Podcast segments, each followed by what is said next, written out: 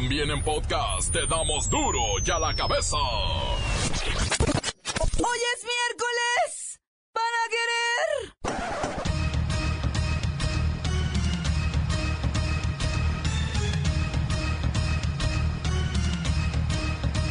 Hoy en duro y a la cabeza. Sin censura. Se encuentra en su máximo histórico, 22.40 por dólar, debido a la preocupación del discurso de Trump. On the fence. En cuanto a- It's not a fence, it's a wall. al muro. You just misreported it. We're going to build a wall. Construiremos un muro. I could wait about a year and a half until we finish our Podemos esperar año y medio hasta acabar las negociaciones que empezaremos inmediatamente al tomar posesión. Mike Pence busca las aprobaciones y también el Congreso para que se empiece.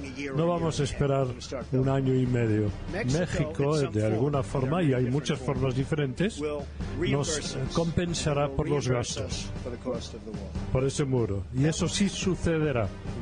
Da igual si es tasa o pago, es it's poco probable que paguen, pero lo harán. Mientras varios estados presentan desabasto de combustible, el gobierno anuncia un nuevo gasolinazo en febrero. Gobernación pide transformarnos en un país incluyente y con libertad e igualdad de género. Aseguran expertos que las mujeres tienen más probabilidades de ser ninis, o sea, ni trabajo, ni sé quién soy, ni hago nada, ni me importa. Lola Meraz nos tiene las buenas y las malas de los últimos días del gobierno de Barack Obama. El reportero del barrio llega con los hechos y sangre en las últimas horas.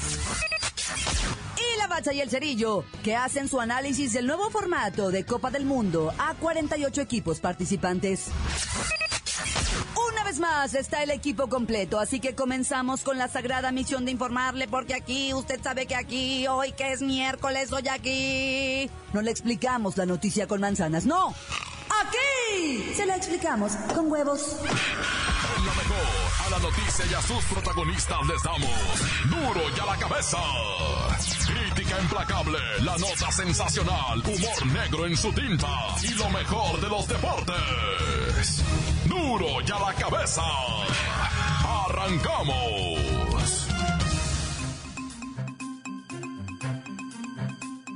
Persiste desabasto de gasolina en varios estados. Baja California, Puebla, Durango y Sinaloa. Lloran y lloran porque no hay gasolina. Mexicali prácticamente se encuentra sin combustible. Aeropuertos de Tijuana estuvieron a punto de cerrar por falta de turbocina. Todo como parte de los bloqueos a instalaciones de Pemex. Inseguridad para operar estaciones de servicio y falta de viabilidad financiera. Todo esto ha obligado el cierre de 180 gasolineras de las 11.500 que existen en México. Así lo dijo la Organización Nacional de Expendedores de Petróleo. En la línea el comandante Nonito salvaguardando la planta de Pemex en Rosarito. ay,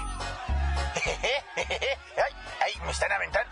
Eh, todo está bajo control, todo en orden. Ya se calmaron. Comandante, el fin de semana, allí en Rosarito, oiga, se le fueron de frente con una camioneta a policías municipales, casi los matan. Sí, son unos verdaderos salvajes. unos animales. Qué bárbaros. Eh, No, no respetan ni a la autoridad. Se, se- se- se dejan ir con todo, pero, pero nosotros tan tranquilos. Si estábamos bien, bien de amigos, platicando con ellos. Y de repente estos animales, violentos, orquestadores, ¿Cuántas gasolineras se han visto afectadas? Ya son como mil millones, quiero decir como, como 180, pero ya está todo bajo control. Menos mal. Y así va a seguir todo, bajo control, porque aquí hay mando, aquí hay gobierno. Menos mal. Da coraje que se pongan en ese plan, y todo por un aumentito. Aumentito. Aumentito. Bueno, ay, güey, la dejo porque, porque ando viendo por aquí a mucha gente en camioneta y no quiero que se me vayan a dejar venir. Ah, techo firmes, ya. Hagan el círculo, hagan el círculo, rodeen, rodéyenme. No se me vaya a dejar venir alguien. Y si sienten que se pone muy feo, pedaleen la bicicleta porque las unidades se quedaron sin gasolina. Pedalele, pedalele, soldados. Las noticias te las dejamos ir.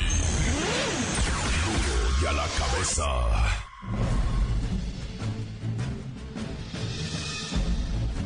Atención pueblo mexicano. En el año 2009, se implementó la reforma constitucional, la cual estableció que ningún funcionario podía ganar más que el presidente de la República. Sin embargo, y en lo que parece un descaro absoluto, los ministros de la Suprema Corte de Justicia de la Nación son precisamente los que se han negado a obedecer reducir su salario, que este año será superior a 6.766.000 pesos anuales, más jugosas prestaciones. Los señores ministros ponen de pretexto que la misma Constitución nos obliga a cobrar esas millonadas debido a que la Carta Magna señala que los sueldos de los juzgadores no podrán ser reducidos para no vulnerar su labor. Ante estos hechos, los mismos impartidores de justicia de la nación se hacen los chistosos y son los primeros en no cumplirla. Obviamente aquí ya no se trata de una cuestión de legalidad sino de vergüenza. Los señores ministros ganan una cantidad que avergonzaría a sus iguales de Estados Unidos, Francia o Inglaterra.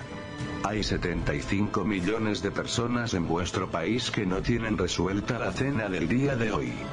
Para incrementar el descaro, este año, como los anteriores, los ministros de la Suprema Corte de Justicia de la Nación recibieron un jugoso aumento basado en la inflación, o sea, por lo cara que está la vida vida a la que se tienen que enfrentar diariamente con el estómago vacío más de 20 millones de niños del pueblo mexicano, pueblo mexicano, pueblo mexicano.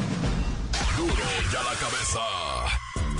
Ahora que la cosa está fea, el gobierno busca un México inclusivo, con libertad e igualdad de género. Durante la presentación del estudio Construir un México inclusivo, Políticas y buena gobernanza para la igualdad de género elaborado por la Organización para la Cooperación y el Desarrollo Económicos, el secretario de Gobernación, Miguel Ángel Osorio Chong, señaló que a ninguna mujer, fanfarrias, cohetes, espantasuegras, se le debe de pagar un menor salario por realizar el mismo trabajo. O sea, hay discriminación, hay machismo y hay violencia de género.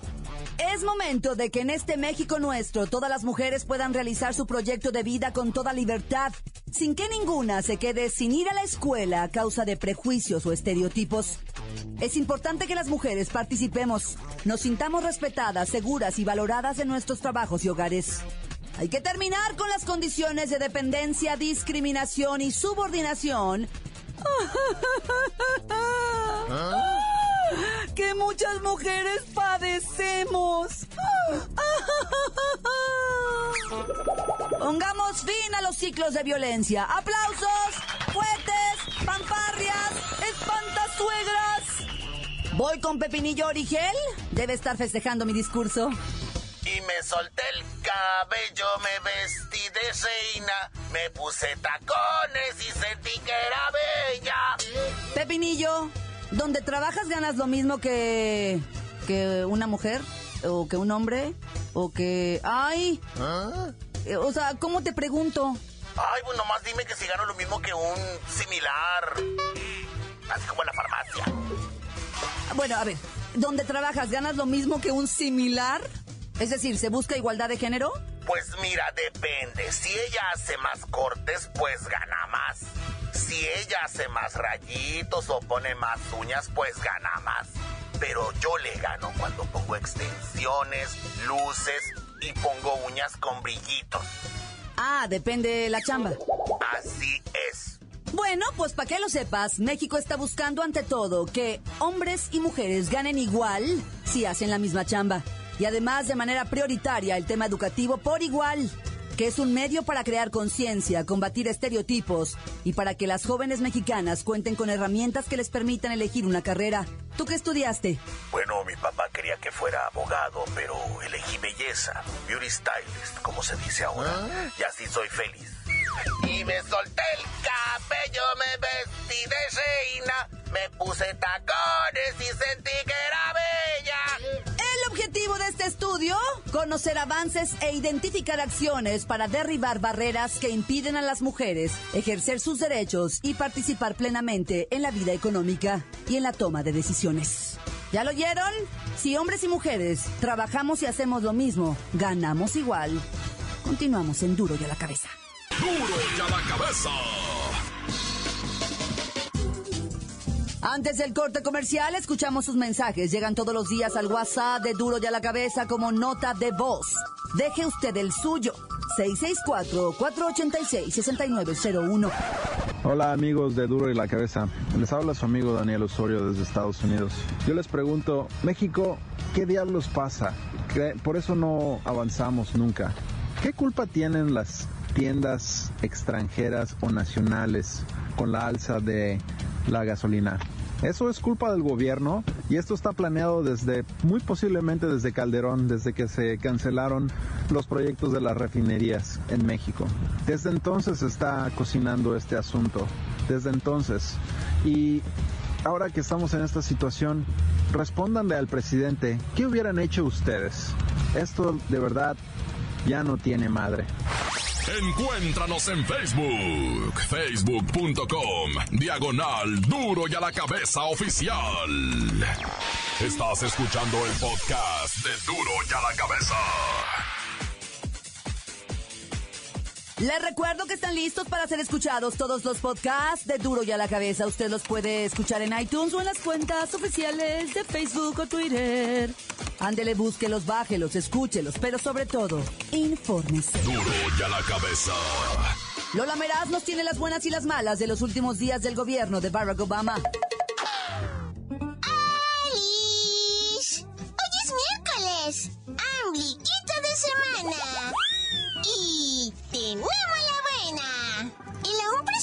Barack Obama dio su último discurso presidencial ante más de 2.000 personitas que no dejaban de vitorearlo. Hoy le gritaban cosas súper lindas. Para hacerlo aún más emotivo, la cita fue en la ciudad de Illinois, donde comenzó su carrera política como líder comunitario. Sus seguidores no paraban de gritar entre lágrimas, ¡Otros cuatro años! Ay, yo lo reproduje en vivo en el Face Live. ¡Ay, Obama! ¡Soy tu fan! ¡Ay, la mala! No cabe duda que más que político, Barack Obama fue siempre un extraordinario publicista y mercadólogo. Tipo que durante su mandato fue el que más paisanos deportó y construyó un megamuro en la frontera de casi mil kilómetros. Pero eso nadie lo dice. Todo el mundo cree que fue una blanca palomita, así súper bien vestido, súper lindo, con Michelle mm, y así. ¡Tenemos otra buena! Donald Trump niega que los rusos lo hayan apoyado durante su campaña o que hackearan las elecciones a su favor. Prometió una investigación súper exhaustiva y negó mega rotundamente ser amigo de Vladimir Putin. ¡Wow! ¡Ay, la mala! Importantes periódicos norteamericanos informaron que los rusos tienen en su poder informes de reuniones de gente de Donald Trump con funcionarios rusos y también mencionan grabaciones de fiestitas con prostitutas en las que habría participado el presidente electo Trump en Rusia en el 2013. ¡Wow!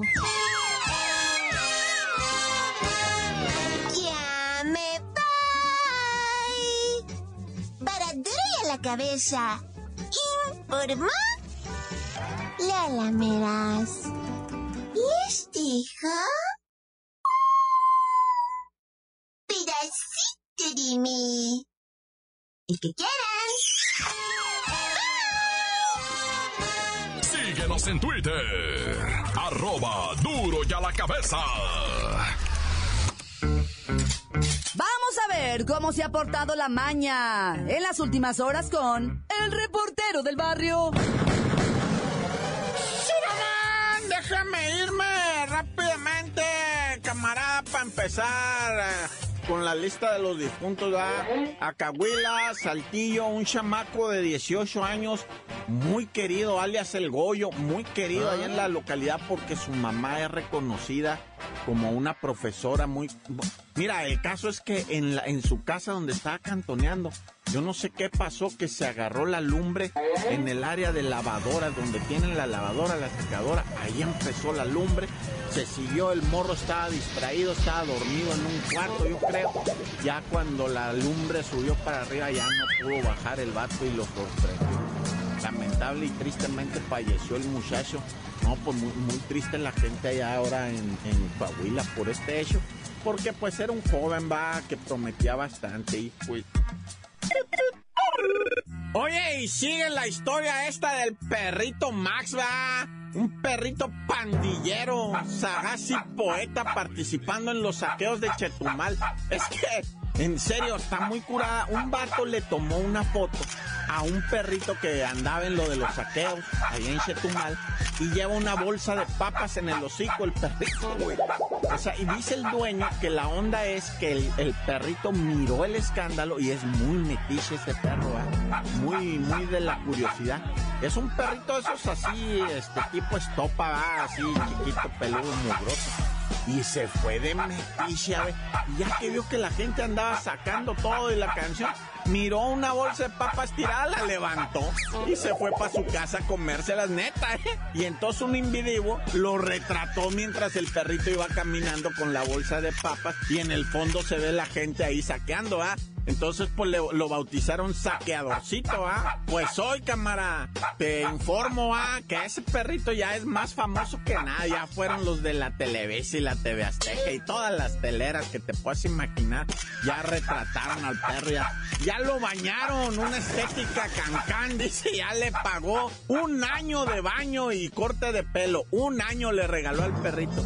Y la misma empresa, el mercado que, que andaba saqueando el perro, le mandó 25 kilos de croquetas para que ya no ande robando. Oye, ya poniéndonos tristemente serios, ah, lamentablemente un policía federal perdió la vida durante un enfrentamiento con robadores de combustible, ah, huachicoleros, precisamente allá en San Andrés, Cacaloapan, municipio de Tapanco López, Tapanco de López se llama, en Puebla. Es que te digo todo esto porque allá en Cacaloapan es donde está la, la, la mina de oro, la gasolina así saliendo del piso, no es broma, güey. Eh, ahí es donde está la, la llave maestra, güey, y ahí ordeñan, pero a, a diario, güey. Entonces, resulta que la Policía Fe- Federal hizo un operativo, no, pues me los agarraron a balazos. Lamentablemente hay un oficial muerto, ah, y pues a una persona detenida nomás. Y pues todos los demás se dieron a la fuga, va. Y pues ojalá ya, ya pues también que la, la autoridad ya no participe en eso de del robo de gasolina, güey. Pues ve cómo estamos. Ya tan tan se acabó corta. Esto es el podcast de Duro y a la Cabeza.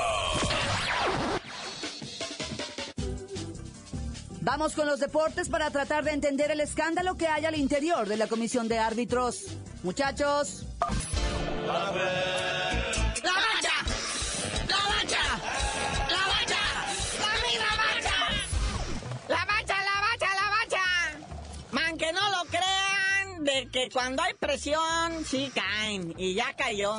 El gardo Codesal ya dijo, nah, ahí están sus tiliches.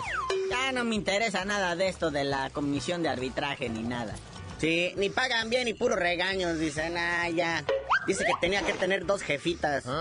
Una su jefita normal, ¿verdad? Y otra que tenía ahí en el estadio para que le cayeran todas las mentadas. Pero no, pero dicen que fue rebelión de los mismos árbitros, ¿verdad? Encabezados por Roberto García Orozco. Alrededor de 40 árbitros le dijeron, ya, ya estuvo, ¿no, May? Ya jubílese. Y después del fiasco de la jornada 1, donde no alinearon a ningún árbitro con gafete FIFA, sino a puro de la Liga de Almenso y de la segunda y tercera división, pues ahí se vio el desastrito, ¿no? Pero dice Iñárritu que fue por desgaste en relación con los árbitros la salida de Codesal. Lo cierto es que si con esto mejora el arbitraje, pues que pongan su cabeza del señor Codesal en charola de plata. ¡Nah, ya! Ya ven, de nada, siguieron los gritos y los insultos y las cachetadas que le puso Fidel Curi. Al final de cuentas, solito se fue. Y el señor Curi creo que no lo dejan acercarse al estadio ni 100 metros. Pero ya salió el suplente, carnalito. Ya hay uno que, pues ahí lo están considerando. Se trata de la estrella de Televisa Deportes, don Arturo Bricio. Se ocupa alguien con imagen. Y ya después carácter, ya después voluntad. Pero alguien, primero, que sea de la empresa, ¿verdad? O sea, no puede ser cualquier árbitro ahí que haya sido famoso o decente. No, tiene que ser alguien con imagen y de la empresa, ya saben de cuál. Es lo que dicen, puede haber conflicto de intereses porque pues todo el mundo sabe que es comentarista ahí en Televisa Deportes, ¿verdad?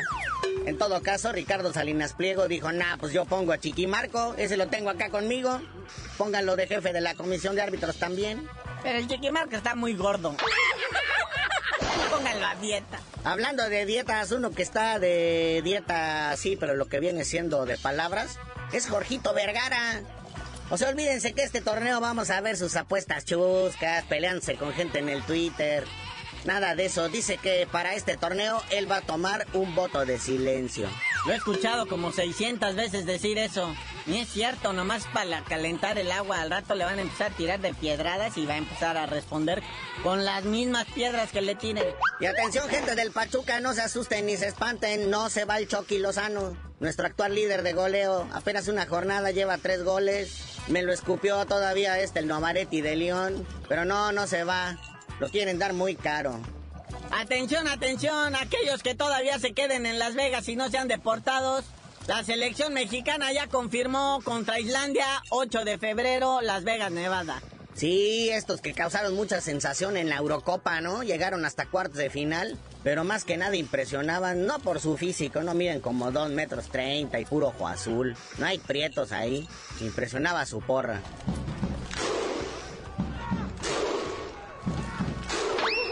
Ellos son al revés de otros. Estos, en lugar de comerse a los güeros, se comen a los morenos. Por eso no hay. Carnalito, ya vámonos, no sin antes. Aquí una información de último momento. Dice aquí, podóloga de Chivas apela a resolución que impidió encarcelar a la Volpe. Esta telenovela todavía no acaba. Y ya, tú dinos por qué te dicen el cerillo. Hasta que le den su lana a la señora, que es lo que ha de estar pidiendo, les digo.